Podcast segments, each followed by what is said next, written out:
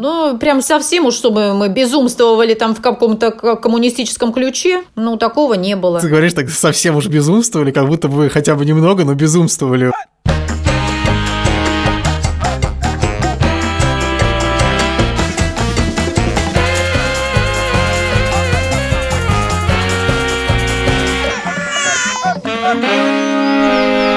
Добрый день, меня зовут Александр Борзенко, и это подкаст «Сперва роди». Подкаст, где мы рассказываем о родительстве, но при этом не даем никаких советов, а только делимся собственными тревогами, переживаниями и смешными историями.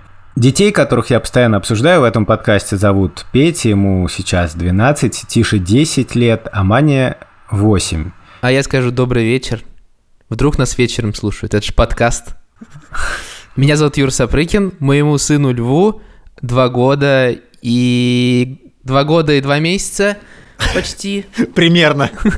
Я, как всегда, напоминаю, что вы можете писать нам письма на сперва ради собака Медуза Айо или записывать аудиосообщения в телеграм-канал Медуза Loves You. Привет, меня зовут Владимир Цибульский, и моей дочери Соня один год и 10 месяцев. А, я вам напоминаю, что можно нам ставить оценки в Apple подкастах, писать там отзывы и писать комментарии в приложении CastBox, где мы можем вам ответить. У нас сегодня необычный выпуск, Прошлый был необычный, это тоже необычный. В этом выпуске мы хотим поговорить о ошибках родительства. И чтобы поговорить об ошибках родительства и то, как нам не повторить ошибки своих родителей, которые они сделали, когда воспитывали нас, а, мы решили, естественно, поговорить с нашими родителями. И в основном этот выпуск будет построен на разговорах с моей мамой, с мамой и папой Борзенко и с родителями Юры, обсудим какие-то общие темы, которые всплыли в ходе этих интервью, которые мы записали с родителями, и попытаемся найти какие-то точки, в которых что-то идет не так, или какие точки, где теперь с высоты опыта видится, что где-то там что-то было неправильно, что было незаметно в том моменте. И как нам сейчас находить такие точки при воспитании наших детей и пытаться от этого уйти, если мы этого хотим. Круто, конечно, что вот мы много разных тем обсуждаем в нашем подкасте, и очень много точек пересечения по темам наших выпусков. Образование, тревога, методы наказания и так далее, и так далее. И интересно, что наши родители во многом пересеклись. Например, мой папа говорил, что со временем он понял, что он как-то так выстраивал наше воспитание, что все устремлялось к высшему образованию, что в конце школы вот самое главное, чтобы ребенок получил высшее образование, и это главная цель, а потом он понял, что на самом деле это не так уж и важно. Я очень тревожился по поводу вашей безопасности, в частности, по поводу армии, и считал, что единственный выход это чтобы вы там получили высшее образование и пошли как бы по этой стезе. И для меня это был предмет большой тревоги. У меня с низшим образованием похожая история. Мы обсуждаем с мамой в интервью, как меня водили в детский сад. Я рассказывал, на самом деле, эту историю в каком-то выпуске. Просто это история, которая демонстрирует, как какие-то вещи кажутся родителям важными в моменте и которые оказываются потом совершенно неважными. Вот моей маме очень сильно важным казалось, чтобы я ходил в детский сад, потому что только так можно научиться общаться с людьми, жить в коллективе и так далее. Теперь, конечно, это все кажется, что совсем не так. Отучась в педагогическом институте, я считала, что ребенку необходимо общение с другими детьми, воспитание в коллективе, и дабы научиться контактировать с людьми, как-то взаимодействовать, ты должен туда ходить. Мало того, для того, чтобы туда пойти, нам пришлось приложить немало усилий. Ну, ты сам уже знаешь, это много раз я говорила, как ты орал, пока я тебя туда тащила. Так что наша педиатр даже, Альшевская, говорила, вся улица слышит, как Цибульского в сад тащат. Хорошо, вся улица не слышала, как меня заставляют заправлять в постель. А потом был второй заход через год. Ну и все, была та же история. И бабушкины нервы вот в какой-то момент не выдержали. Она сказала, я буду сидеть лучше дома со здоровыми детьми, чем с больными. Я разговаривал со своими родителями, я спросил, о чем они жалеют, и самое первое, что сказала моя мама, было про то, что со мной мало занимались математикой в школе. И я, в принципе, с ней полностью в этом смысле согласен. В этот момент в классе пятом уже нужно было тебе нанять репетитора, какая-то помощь нужна была, потому что ты страдал, ты человек такой самолюбивый, и что у тебя не получается, ты переживаешь очень сильно. А я как-то, знаешь, так думаю, ну ладно, ну как-нибудь справиться. Как-то, да ладно, мам, не надо, может быть, ты жалела то, что это дорого. И я как-то это все выпустила. И я переживаю тот момент, Юр.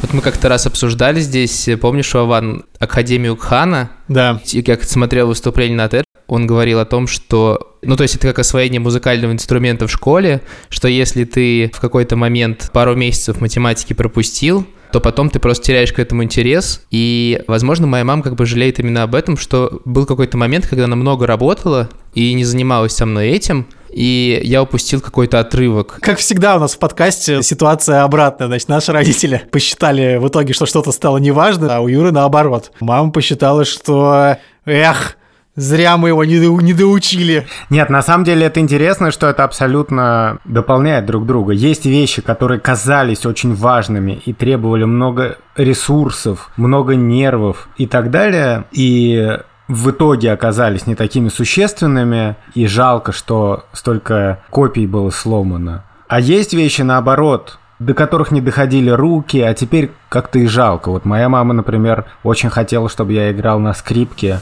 Мы пошли в музыкальную школу. На прослушивание очень мне хотелось Сашу отдать на скрипочку. Но, увы, не получилось. Я не смогла возить, больше никто тоже не мог возить. И, в общем-то, все мои мечты о скрипочке погибли. Андрюша, э, Сашин старший брат, учился играть на барабанах. Ася училась играть на флейте. И вот если бы все так как-то вернуть, то я бы настаивала на том, чтобы дети больше занимались какими-то прекрасными вещами, а не только тем, что происходит в школе. Я на самом деле сейчас тоже думаю, что хотел бы на чем-то играть, и мне обидно, что я не умею играть ни на одном музыкальном инструменте, и не могу, например, всерьез участвовать в музыкальных занятиях своих детей, а Шурка может. Чтобы перевести это в плоскость наших детей, да, то есть мы как бы строим такие мостики, значит, из прошлого в будущее. Я хочу вас спросить, чтобы мы поискали какие-то такие вот вещи, да, которые нам сейчас могут быть казаться супер важными и которые, в принципе, могут оказаться потом совершенно бессмысленными. Пока Юра не начал говорить про трактора, я, я могу сказать, что, ну, мне кажется, что у нас самая яркая такая штука – это про музыку. Петя играет на виолончели уже довольно много лет. Мы очень серьезно к этому относимся. И, честно говоря, я как-то исхожу из идеи, что Петя, может, и не станет профессиональным музыкантом, но вообще-то хотелось бы. И понятно, что вокруг этого много разных нервов. Мы много с Петей по этому поводу бодаемся, что вот надо заниматься, ты все время играешь приставку, а надо заниматься, ты до сих пор лежишь в постели, а надо заниматься. И, наверное, по такой конфигурации это очень похоже что, наверное, потом окажется, что это было все не так важно. Но я верю на данный момент, что это все-таки очень важно, потому что вот мама говорила, что она жалеет, что меня не отдали на скрипку. Я тоже сейчас, наверное, об этом немножко жалею. В Петю и в Тиш с Маней, на самом деле, тоже, они же тоже занимаются музыкой. Мы вкладываем эти ресурсы, ну, Шурка в основном, и мне кажется, что та ошибка, которую я надеюсь мы избегаем, это критерий успеха. Для меня главный критерий успеха в том, что дети занимаются музыкой, такой. Мне хочется, чтобы у детей была возможность вечером поиграть для себя и для своих друзей, чтобы у них был этот инструмент соприкосновения с прекрасным а не для того, чтобы Петя стал солирующим виолончелистом, зарабатывал миллионы, был бы очень известным, или Тише, или Маня. Но кто-нибудь да выстрелит, знаешь, у тебя там нормальные пассивные инвестиции.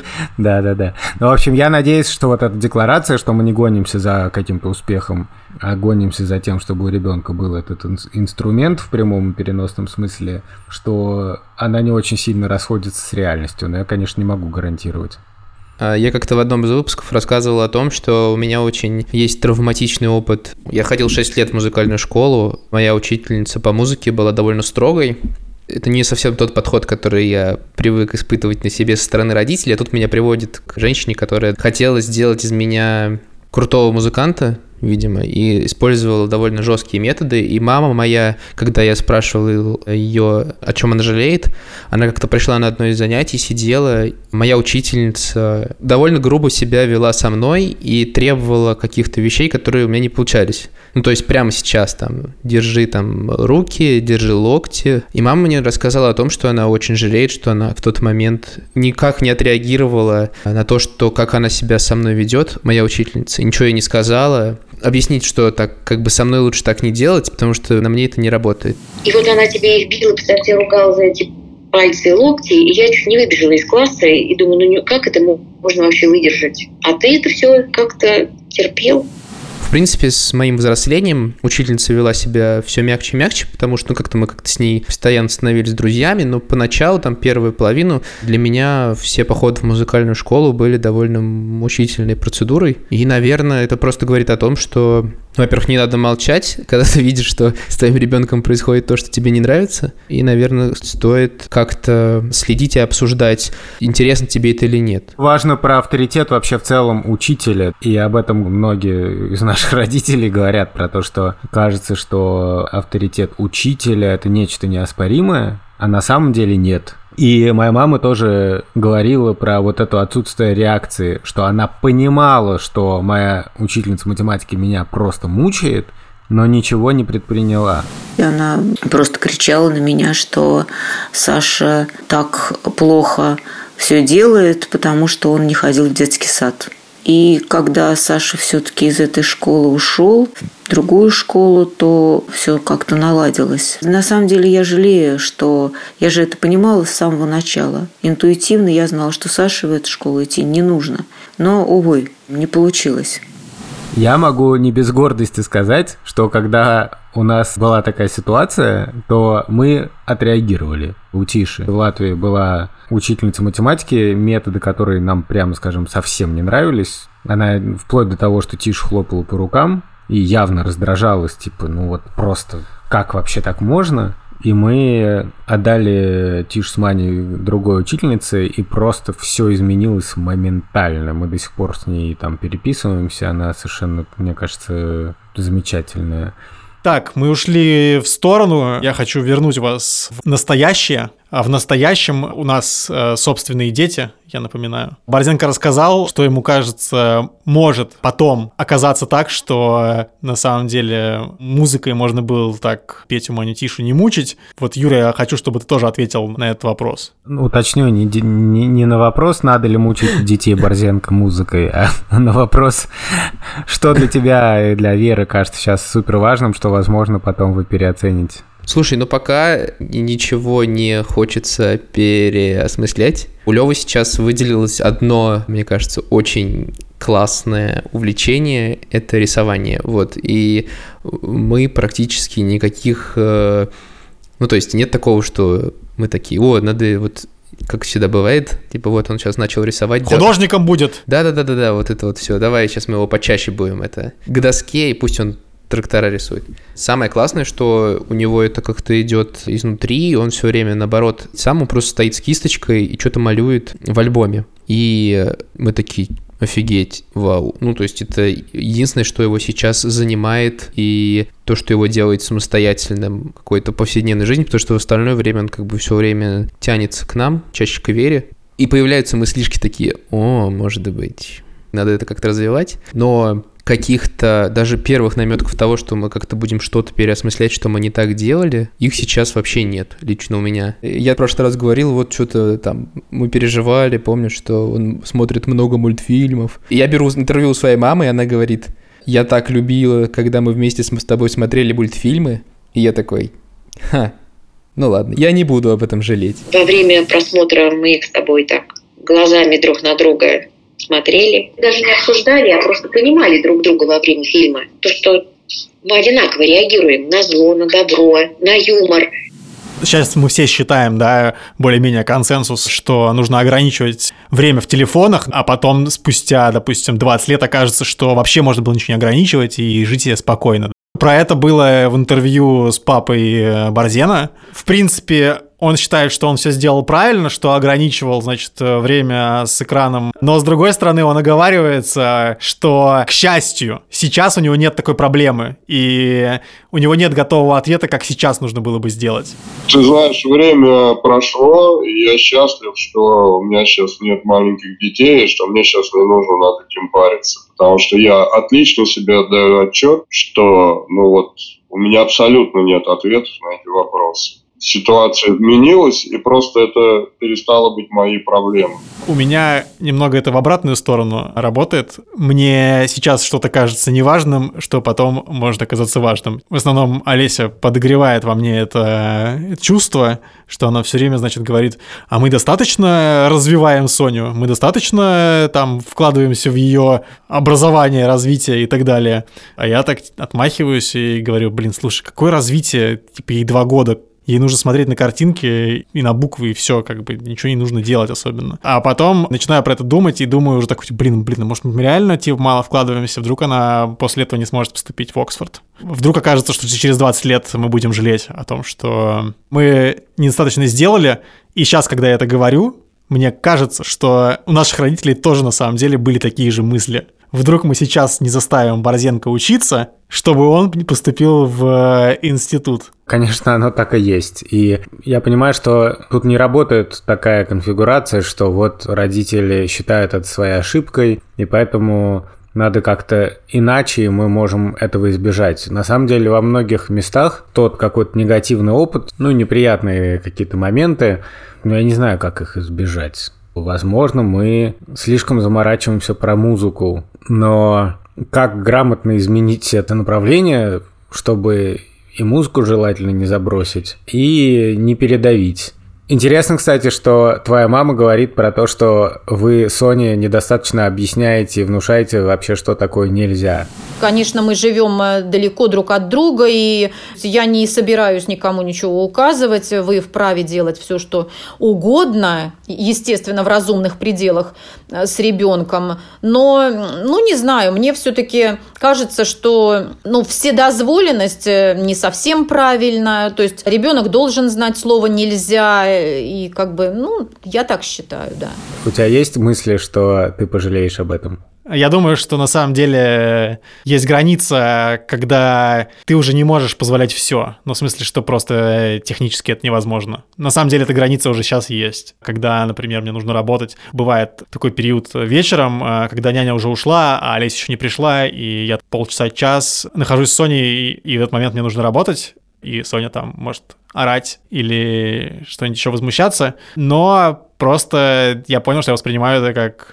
вот, я не знаю, может, потом я об этом буду жалеть, да, что, типа, я там как-то не более тактично там себя вел с ней или как-то не более всерьез воспринимал ее недовольство, но сейчас я воспринимаю это как целяви, типа, такова жизнь, мне сейчас надо поработать, а тебе нужно сейчас поорать. Это твое право. Но, кстати говоря, я понял, что это, конечно, большой прогресс по отношению к тому, как мы с вами разговаривали про чувство вины в предыдущих выпусках, когда все сквозило просто этим чувством вины. Ой-ой, как мы там мало проводим времени с детьми, ой-ой, там типа лишний раз что-то они там поорали. Вот сейчас, мне кажется, уже такого у меня нету, ну или оно меньше становится, по крайней мере. Ничего страшного не произойдет, если а, что-то будет не по-сониному. Моя мама говорила много про то, что казалось, что вот школа очень важна, но при этом еще тогда она понимала, что какие-то другие вещи ничуть не менее важные. Мне казалось, что хорошая школа – это хорошо, но что есть вещи, которые, в общем-то, важнее. И у меня такая же абсолютно ситуация, потому что я помню, что когда мы переехали в Ригу, мы не отдали сразу детей в школу потому что нам не нравилась школа, которая там была. И поэтому Петя пошел, например, в школу только в 8 лет, сразу во второй класс, но в ту школу, которая нам нравилась. Это была вот эта музыкальная академия где Петя учился музыке и еще другим предметам. Лева пойдет сразу на второй курс.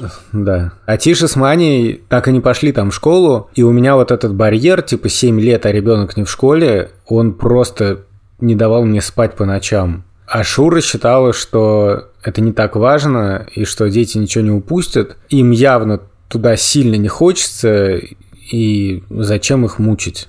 У нас по-другому это решилось в итоге. Партия того, что школа это не так важно, чтобы во что бы то ни стало запихивать ребенка, лишь бы он пошел 7 лет в школу, она победила. Я абсолютно не исключаю, что потом, по прошествии каких-то лет, я буду смотреть назад и жалеть об этом. При том, что моя мама жалеет об обратном. И я думаю, что самая подлость в том, что все равно найдется о чем пожалеть, вне зависимости от того, какой выбор был сделан. И в этом смысле мне кажется важным еще сосредотачиваться на тех моментах, когда ты понимаешь, что ты сделал правильный выбор. Вот в чем я абсолютно уверен, что тот факт, что мы не отдали детей в детский сад, я считаю, что это был прям на тот момент в нашем контексте абсолютно не универсальном. Это был правильный выбор. И это хорошо. Моя мама теперь с тобой согласна, потому что она как раз говорит, что она полностью поменяла свое мнение и теперь выступает резко против детского сада. Я, кстати, до сих пор выступаю не резко. В принципе, мы собираемся отдать Соню в детский сад.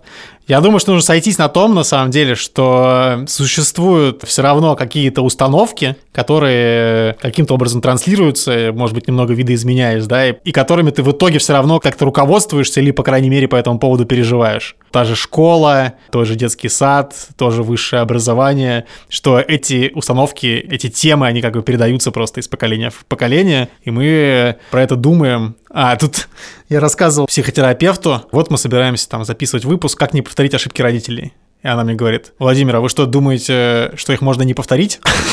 А я думаю, что да, на самом деле можно. Но это не говорит о том, что ты не сделаешь своих. Да, да, конечно. Мне кажется, что ты можешь даже не то, что повторить эти ошибки, ты можешь просто чуть по-другому изменить, и это все равно будет ошибка, потом ты поймешь это, да, через там 20 лет. Просто она будет чуть другой. Не совершить ошибок полностью, мне кажется, нельзя, это правда. Ну, если ты, конечно, не Юрий Сапрыкин. Не, ну Юрий Сапрыкин, понятно. Я говорю про всех людей, кроме Юрия Сапрыкина. Ошибки иногда совершает Юрия Сапрыкина.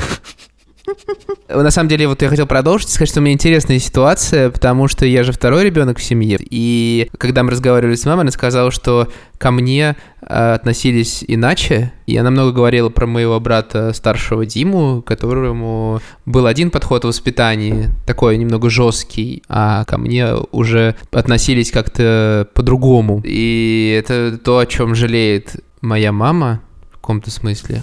Я жалею, я очень жалею, что я с Димкой не сидела. Не чувствовала от нас э, вот столько искренней любви данной вот именно в этот период, когда ему необходима она была. Вот она немножко ушла. У тебя же дети не одновременно появились. У тебя был какой-то момент, когда ты менял свое мнение насчет э, воспитания, допустим, от Пети к, там, к Тише. То есть ты такой, я так делать не буду теперь. Понимаешь, тут сложность в том, что дети очень разные, и ты очень разный, когда у тебя первый ребенок, когда у тебя второй ребенок. Поэтому мне сложно так сказать, но что меня действительно гнетет, что складываются некоторые паттерны отношений с детьми, и они застаиваются и очень плохо сдвигаются. И получается, что к одному ребенку более строгий подход, а к другому более мягкий. Один ребенок воспринимается как источник проблем, другой ребенок воспринимается как объект заботы. Я огрубляю намеренно, да?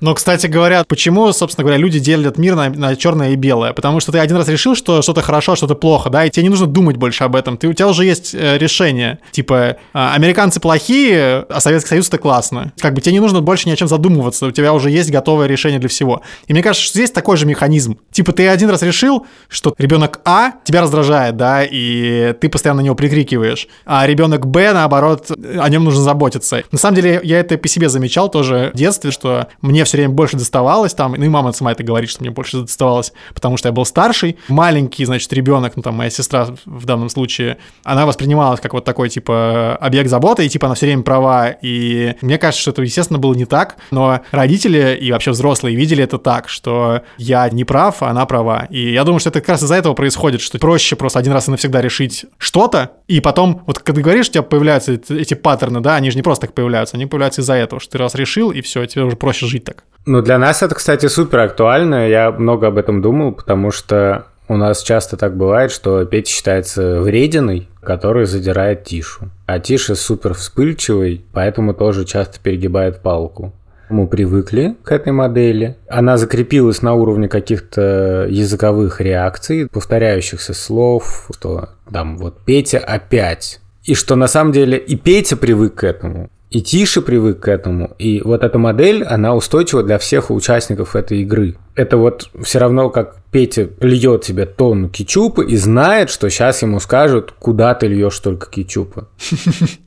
То есть он уже тоже заранее готов. Такая выученная штука, да. Непонятно, как эту штуку ломать, в хорошем смысле преодолевать, потому что любые попытки кажутся, наверное, ребенку неестественными, и ты смущаешься. И вот об этом говорит моя мама, интересно, что она сейчас жалеет, что когда у нас начался предпубертат и вообще там переходный возраст, что она воспринимала нас часто как агрессоров, которые любят хлопнуть дверью или надерзить, а не как людей, которым вообще-то самим очень тяжело и что мама не считала, что нас надо жалеть, а наоборот обижалась. А, вот мне кажется, что в этот момент мне нужно было быть внимательной и, в общем, по-хорошему жалеть больше детей. Что у них вот такая какая-то ерунда происходит. Они растут, они не справляются головой, они не справляются, там, мальчики со своим там тембром голоса, а я как-то вот реагировала очень много, а вот это не сделал, а вот не так сказал, а что ты там медлишь, а что ты мне там, не знаю, неправду говоришь или... Ну, в общем, какие-то претензии были такие глупые. Я понимаю, что у нас это тоже так. И вот как завести этот разговор – Просто типа, ну, расскажи мне о своих чувствах. Всегда проще спросить, ну, что было в школе или что было на оркестре. Ну, мне кажется, это так должно быть естественно. Потому что если ты специально об этом будешь думать и пойдешь разговаривать с кем-то из детей, такой, я должен с ними поговорить. Ну да, это вот. я понимаю. То, то это вообще какой-то бред. Ну, с одной стороны, да, с друг... а с другой стороны, ну хорошо, но вот ты будешь смущаться этой неестественности, ну, ну, наверное, есть какие-то срединные пути, какие-то компромиссы. Вот знаешь, у нас в редакции Арзамаса была такая, лежала игра, такие карточки, и там вопросы. И эти вопросы формулированы так, что они как бы сразу тебя стимулируют рассказать какую-то историю. Ну, как хорошее интервью вопросы, да? Расскажите, когда вам было страшно там. И это такая психотерапевтическая немножко практика, что кто-то вытаскивает эти карточки и должен рассказать какую-то историю про себя. Я подумал, что, ну, может быть, какую-то такую механику сделать. И на самом деле у меня есть такой механизм, он очень смешной и странный, и называется он подкаст «Сперва ради». What a twist! Потому что, когда я беру у Пети интервью, это мой способ с ним поговорить. И мы к этому относимся как к нашему общему делу, а при этом вопросы, которые мы задаем, они сугубо жизненные, про наши отношения, про Петины эмоции, про мои эмоции. И в этом плане, так как нам недавно исполнился год, я еще в рамках юбилея могу пафосно сказать, что я, ну, мне кажется, что это очень крутой опыт. В рамках подкаста про это каждую неделю как-то разговаривать и рефлексировать. Я думаю, что на самом деле уже видна разница между нашим поколением и поколением наших родителей, потому что я не помню, говорили ли это мама в интервью, но она мне говорила просто в разговорах, что тогда они вообще не особо думали о чувствах детей, да, то есть считалось, что родители там лучше знают и так далее, поэтому сейчас ты хотя бы задумываешься и размышляешь там про то, как про это поговорить, это уже большой шаг вперед, мне кажется. И вторая вещь — это то, что тоже мне дается очень с большим трудом, что я не очень люблю рассказывать про свои чувства и, ну, вообще довольно закрытый человек. Я заметил, что когда ты один раз про это поговоришь, то дальше уже это гораздо проще. До 31 года я прожил, да, и я вообще, типа, про это ну, никогда ни с кем не разговаривал. Потом я пошел на психотерапию, и, собственно говоря, моя психотерапевт сказала, типа, а почему ты не можешь просто сказать это? А я ответил ей, потому что я вообще не представляю, какими словами, типа, это говорить. Потому что это все выглядит максимально неловко. Но потом, со временем, когда один раз что-то сказал, что тебе это не нравится, тебя это задевает, или тебе было больно в этот момент, ты просто понимаешь, типа, что это вообще самые обычные слова и тебе кажется, что тебя не поймут, что тебе кажется тысяча разных вещей, которых не происходит, когда ты начинаешь про это говорить. Вот что э, я выяснил за последние полтора года. Борзен, мы не можем давать советов слушателям, но я могу дать совет тебе, что если ты один раз или два раза поговоришь, причем в любых, на самом деле, выражениях, ну, естественно, не в ругательных, а в каких-то добрых, типа скажешь там, Петь, короче, а ты почувствовал обиду там, или я тебя разочаровал, или что, то никогда, короче, скорее всего, не будет того самого плохого, чего ты ожидаешь. Наверняка так и будет, но я часто замечал, что я очень часто раздражаюсь, и очень часто говорю совершенно необдуманно и просто злобно, и скорее одергиваю ребенка, а не пытаюсь с ним поговорить, его выслушать. Ну вот, повторяешь ошибки родителей, короче. Вот, то есть буквально о том, о чем мы говорим, на самом ну, деле. да, да, да. Но есть и другое, в смысле, что я часто довольно стараюсь поговорить как-то по-доброму. Интересный такой эффект, что чем я больше обеспокоен, поведением ребенка, тем проще мне начать какой-то более-менее спокойный разговор. Но удивительная вещь. Когда я начинаю такой разговор, для меня это все равно некоторая преграда, я сам волнуюсь, и у меня очень завышенное ожидание от этого разговора. Мне кажется, что ребенок должен расплакаться, и я должен расплакаться, и мы должны уткнуться друг другу в плечи и сказать «да-да-да, прости, да, вот теперь все понятно». Если эффект не моментальный, а ребенок, например, мне отвечает каким-то хамством, да, или недавно у нас было, что Тиша назвал свою учительницу в музыкальной школе, которая задала ему какой-то не тот вопрос, тварью, простите.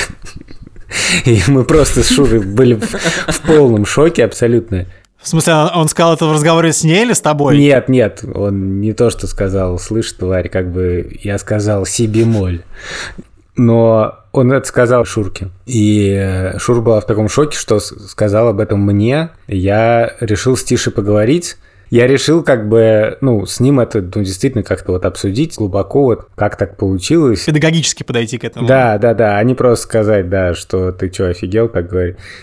Но Тиша явно был в этот момент сам очень сильно напряжен по поводу того, что он такое сказал, и он не был готов в этот момент к этому разговору. И поэтому он стал, наоборот, мне хамить, чего надо. Я его пять раз звал и говорю, Тиш, пойдем поговорим. Он говорит, зачем? И в результате закончилось все тем, что я просто уже начал беситься. И единственное, что мне хватило, я сказал, я понимаю, что сейчас тебе сложно говорить, давай поговорим потом. Мы к этому разговору не вернулись, и я по своему опыту я говорю, что не всегда, конечно, это так легко, увы. В смысле, я и говорю, что это нелегко. С вами разговаривали родители? У меня просто папа активно вот это практиковал. Терапевтические беседы один на один. Мне кажется, что это очень такая важная штука когда ты один на один разговариваешь. С вами родители так разговаривали? Со мной пыталась разговаривать мама так, но я эти разговоры просто ненавидел потому что, еще раз повторяю, что я вообще не умел про это разговаривать. Это все на самом деле там прошло через э, всю мою жизнь, и я вот эти разговоры просто не переносил, как бы. И там Олеся, когда она пыталась что-то со мной тоже разговаривать, я просто там, типа, ну, пять минут мог выдержать этого разговора, и все, как бы. Мне, конечно, со временем это становится все легче и легче сейчас.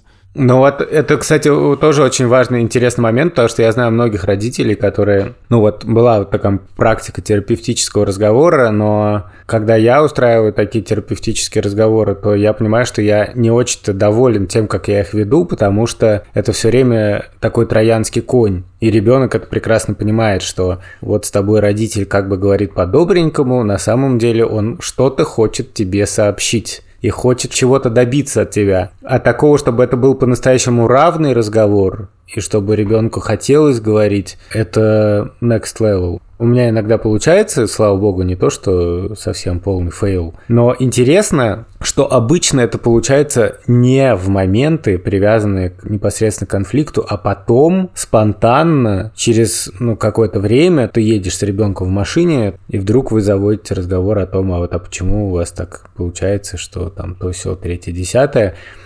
И вдруг раскрываются какие-то вещи, о которых ты вообще никогда не думал вообще, просто совсем. Вся кукушка кукукнет.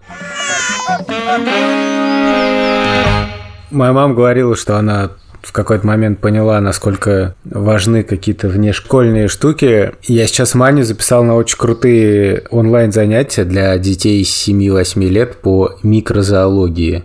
Мы одолжили у нашего друга микроскоп, в принципе, подумываем уже купить свой. И это совершенно феерические занятия с преподавателем. И мы с Маней вместе их посещаем, причем они в 5 часов начинаются два раза в неделю. При том, что у меня очень много работы, я делаю такую паузу на час примерно. И с Маней этим занимаюсь, сижу рядом, что-то там ей помогаю.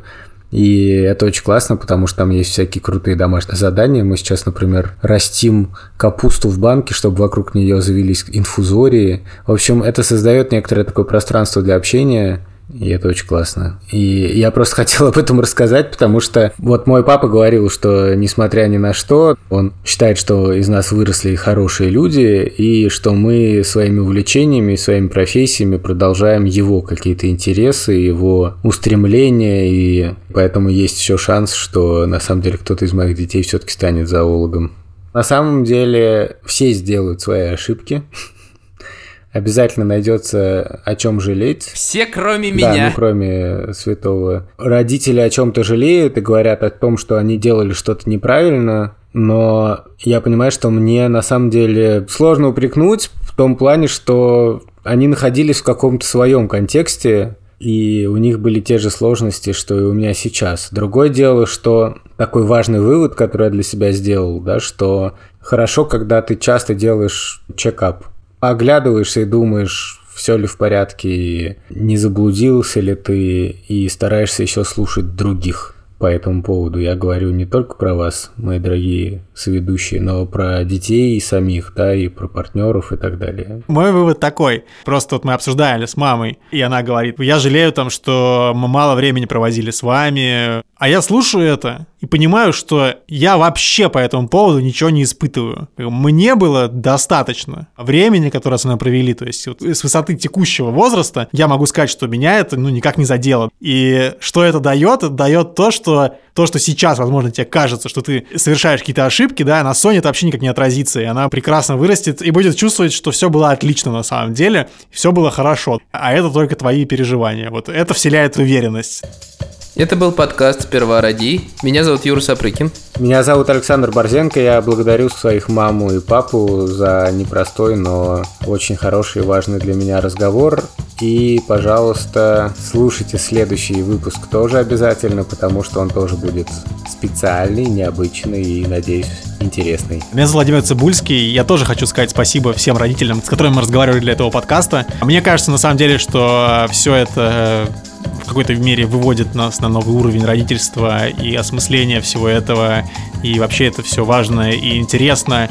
И все такое открытое, что, в общем, на самом деле не, не может не радовать. А, в принципе, выпуск, как мне кажется, получился такой немного меланхоличный, лирический. Тема такая непростая, да, все про ошибки, ошибки, которые тяжело признавать. Но вообще вот я заметил, что на самом деле нашим родителям как бы о своих ошибках не очень трудно говорить, как мне показалось. Надеюсь, что мы тоже будем в итоге потом также признавать свои ошибки, потому что, ну, признавать свои ошибки это важно. Потом может оказаться, что это и вовсе были не ошибки. В общем, на самом деле есть поводы и для того, чтобы чему-то порадоваться. Не жалейте писем, присылайте нам их на спервороди собака Медуза IO или в телеграм-канал Медуза Loves. Расшаривайте подкаст в социальных сетях своих. А, мы поблагодарили родителей, но не поблагодарили нашего саунд-дизайнера Ильдара Фатахова и нашего продюсера Ани Чесову. Спасибо. Да, Спасибо. всем спасибо. Спасибо. До следующей недели. Всем пока. Пока. Пока. Простите, пожалуйста, у меня звонит телефон сейчас. Алло. Hello. Борзенко, возьми телефон. Это он звонит. Это слон. Это слон звонит. Блин, он ушел, смотри.